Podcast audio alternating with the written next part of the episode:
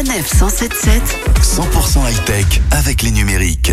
Bonjour Mathieu. Bonjour Kevin. On va s'intéresser pour commencer euh, aujourd'hui à Dyson que tout le monde connaît pour euh, ses euh, aspirateurs.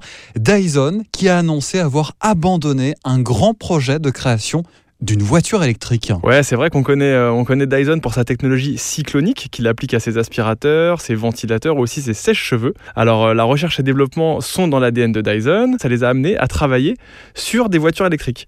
Alors, ils s'étaient mis dans ce projet avec jusqu'à 400 personnes euh, dans une division spéciale qui s'appelait Dyson Automotive. Elle devait accoucher de son premier véhicule l'année prochaine. Mais finalement, effectivement, ces salariés vont être réalloués à d'autres projets parce que la voiture Dyson, il n'y en aura pas. Et c'est vrai que la plupart d'entre nous ne savaient pas que Dyson travaillait sur un, un tel projet, moi le premier.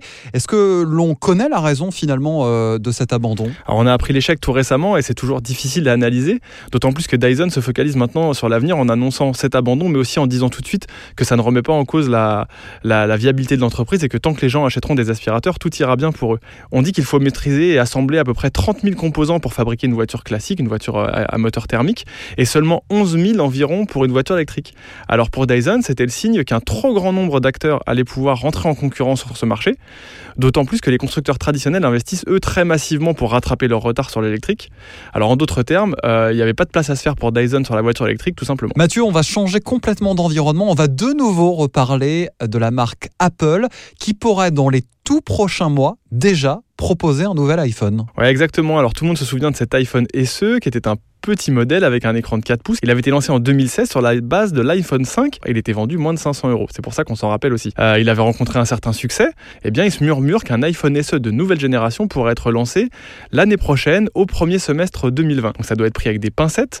Mais il se dit que ce téléphone pourrait être vendu moins de 400 dollars et proposé en trois coloris, noir, argenté et rouge, en accueillant à son bord les mêmes composants que ceux qui équipent actuellement les derniers iPhones, donc le 11 et 11 Pro. Euh, la différence se ferait euh, outre le prix, au niveau du format, puisque ce nouvel iPhone SE2, comme certains l'appellent déjà, adopterait une coque qui serait celle de l'iPhone 8. Et oui, euh, donc chez Apple, rien ne se perd, rien ne se crée, tout se transforme. Merci beaucoup Mathieu, on suivra bien sûr sa commercialisation. Puis moi je vous donne rendez-vous la semaine prochaine. Oui, à la semaine prochaine, Kevin, bien sûr. À très vite. Toutes les chroniques de Sanef 177 sur sanef177.fr.